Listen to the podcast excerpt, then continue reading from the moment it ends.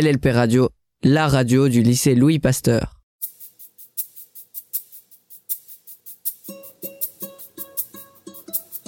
Maybe, maybe, maybe someday I'll be recognized for what I am before I'm dead and gone. For if not before, they have to get there. Oh, maybe, Confinement oblige, nous évoquerons aujourd'hui la question de l'enfermement. Un thème qui a beaucoup intéressé les artistes, comme vous pouvez l'imaginer. Aujourd'hui, nous parlerons de Christer Strömholm.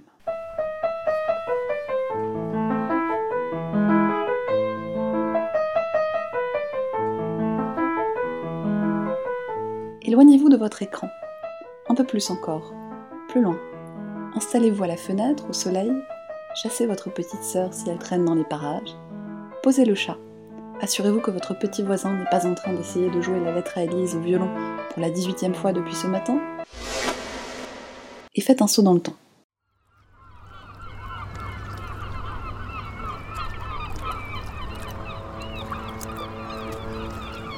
Nous sommes à Stockholm, en 1918. La ville aux 30 000 îles. Vous savez, cette capitale si verte, située au bord de la mer Baltique. Christer naît dans une famille bourgeoise. Dès son plus jeune âge, il fait preuve d'un certain talent pour le dessin et la peinture. Une fois devenu étudiant, il quitte la Suède pour aller à Dresde, où il suit des cours dans une école d'art prestigieuse.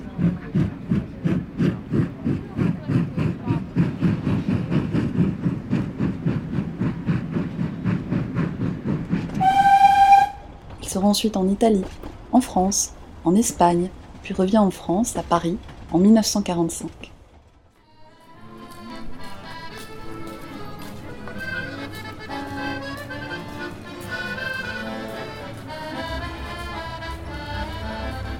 Il s'inscrit alors aux Beaux-Arts. C'est là qu'il découvre la gravure, puis la photographie.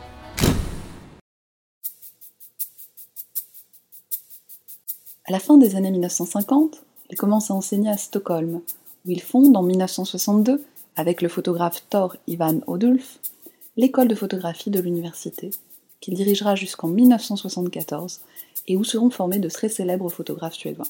Il continue à voyager, au Japon, en Inde, au Kenya, en Union soviétique, en Pologne, aux États-Unis, et retourne à Paris, où il fait connaissance avec les surréalistes.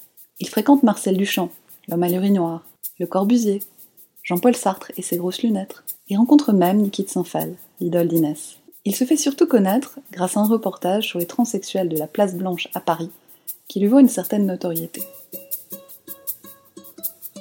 Maybe, maybe, maybe someday I'll be recognized for what I am before I'm dead and gone. Revenons à notre sujet. L'enfermement, la claustration, l'isolement, des sentiments qui nous traversent tous depuis quelques jours. Le matin, lorsque nous réalisons que nous ne quitterons pas la maison de la journée.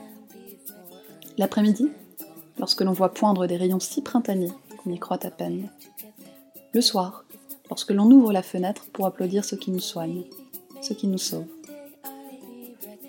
L'enfermement, une situation et un sentiment que Christer Strömholm a voulu capter durant toute sa vie. En 1960, par exemple, lorsqu'il photographie Alberto Giacometti, comme beaucoup de photographes de son époque, il se distingue des autres en choisissant de le représenter derrière un carreau fendu de la fenêtre de son atelier, qui l'isole et le protège.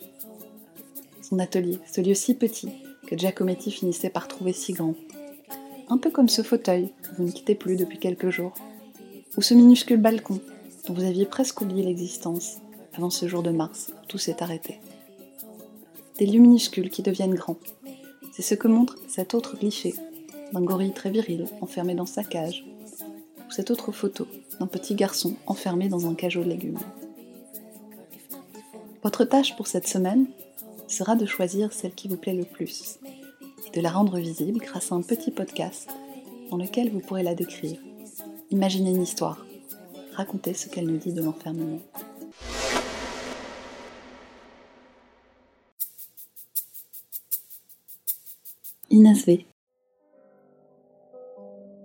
Je m'ennuie. Entre ces murs tout nus, les peint de couleur pâle. Une mouche sur le papier à pas menus parcourt mes lignes inégales. Que deviendrai-je Ô Dieu qui connais ma douleur, toi qui me l'as donnée, prends en pitié mes yeux sans larmes, ma pâleur, le bruit de ma chaise enchaînée.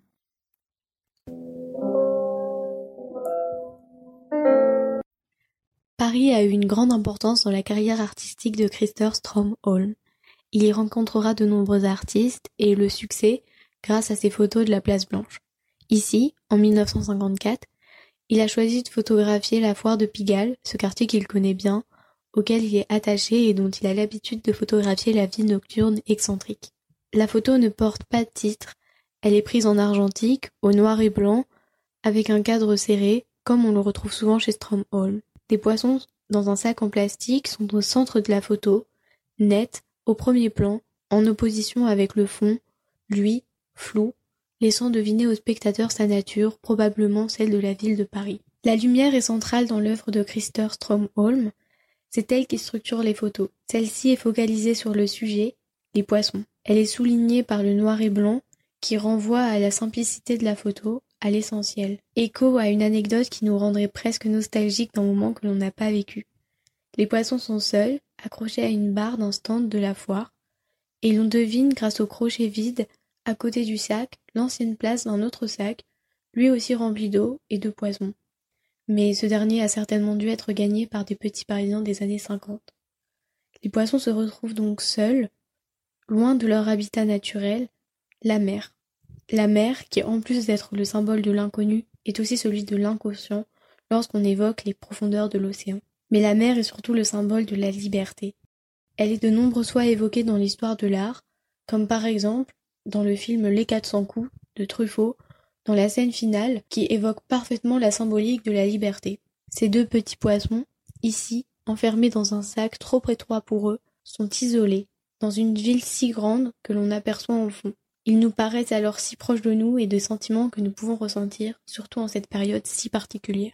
L'impression d'avoir rapidement fait le tour du bocal, alors qu'il reste une immensité de choses qui nous attendent. Ces poissons rentrent donc en contradiction avec la liberté qui émane des clichés de Stromholm, pleine de dissonance avec les conventions et les normes sociales. Ici, l'enfermement, en plus d'être physique et intemporel, est très symbolique. Lentement passent les heures comme passe un enterrement. Tu pleureras l'heure où tu pleures qui passera trop vitement, comme passent toutes les heures.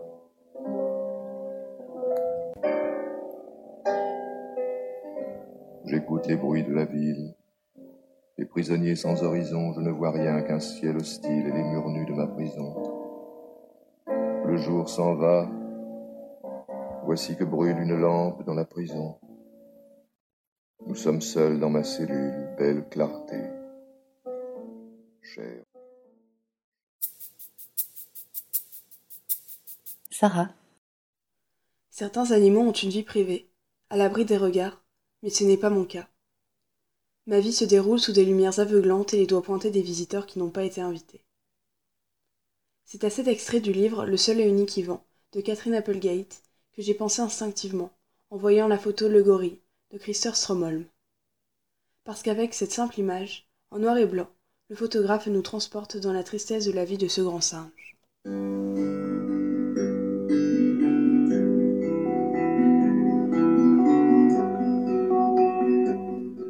On aperçoit distinctement seulement la main du gorille, qui nous rappelle presque une main humaine, et on se sent proche de lui.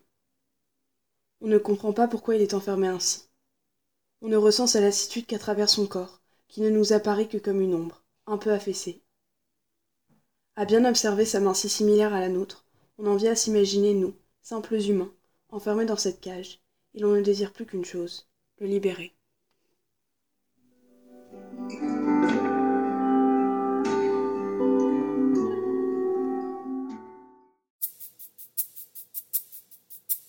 Swan. Commençons par le bas de la photographie. Le premier plan. Sur une table de bois est disposé du matériel d'artiste. Vous les voyez? Les pinceaux, la peinture, les outils de sculpture. Levons progressivement nos yeux sur l'image. nous remarquons l'encadrement abîmé d'une fenêtre ancienne. Et voilà que notre regard s'est posé au centre de l'image. Enfin, nous le voyons, celui dont on nous a promis le portrait par Christer Stromholm.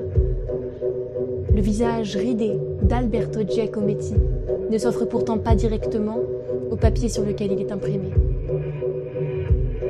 Le verre de cette fenêtre, à l'encadrement abîmé, l'éloigne du photographe, l'éloigne d'un monde extérieur au sien. Ce carreau l'éloigne de nous, spectateurs intrusifs qui tentons d'entrer dans cet atelier si bien gardé. Alberto fume. Il nous regarde. A-t-il les sourcils froncés? Sa bouche trahit-elle le mouvement d'une parole?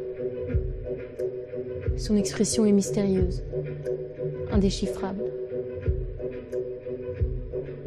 Détachons notre regard du sien. Rendons-le à l'objectif auquel nous avons dérobé l'attention du sujet et intéressons-nous aux formes longues et droites qui peuplent l'atelier. Alberto leur tourne le dos. Alberto Giacometti n'est donc pas seul dans cette pièce. Des femmes, des corps pâles se distinguent timidement de l'obscurité. Sont-elles de plâtre? Sont-elles de bronze? Sont-elles ses œuvres? Oui, elles le sont. Ce sont ces sculptures qui justifient l'isolement qui justifie tout ce temps passé dans cette pièce que nous voyons, nous, à travers nos yeux endormis, si petites, mais qui dans l'âme de celui qui l'habite est si grande, si profonde.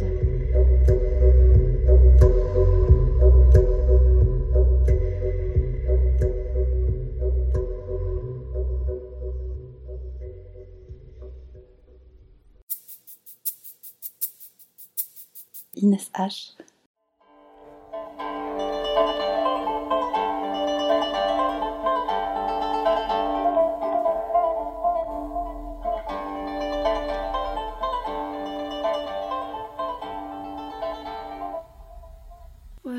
on va parler d'une photo qui a été effectuée par Christer Stromholm en 1963 à Tokyo.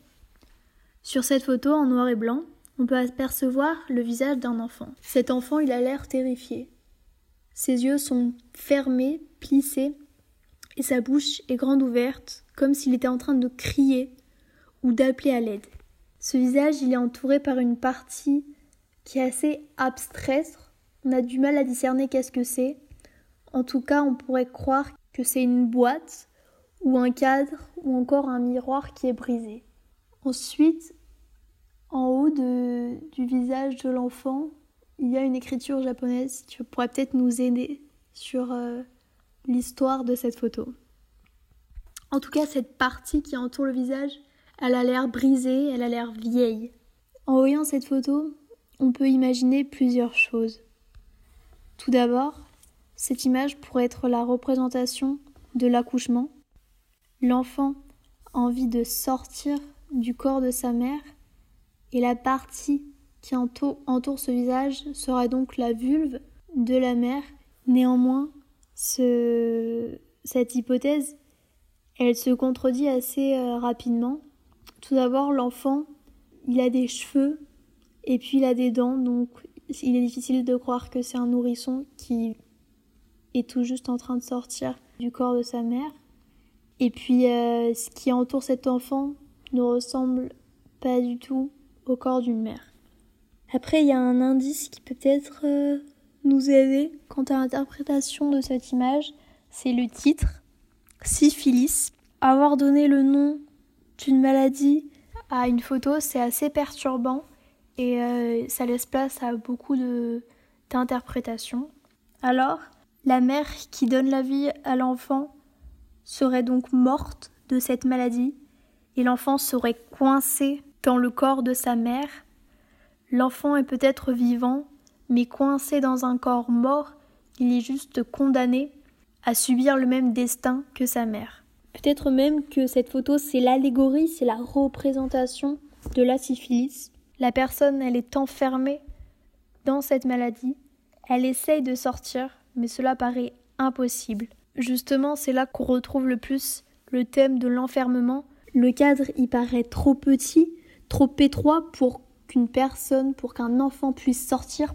Aucun être ne peut être accueilli dans ce cadre. La personne est donc condamnée dans cet enfermement.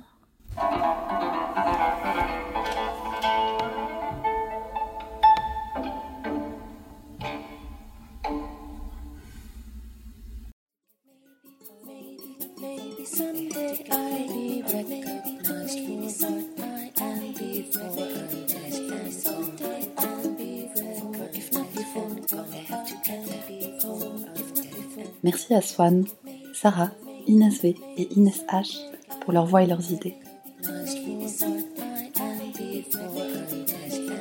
Et à bientôt pour un nouvel épisode de Bastard Confiné.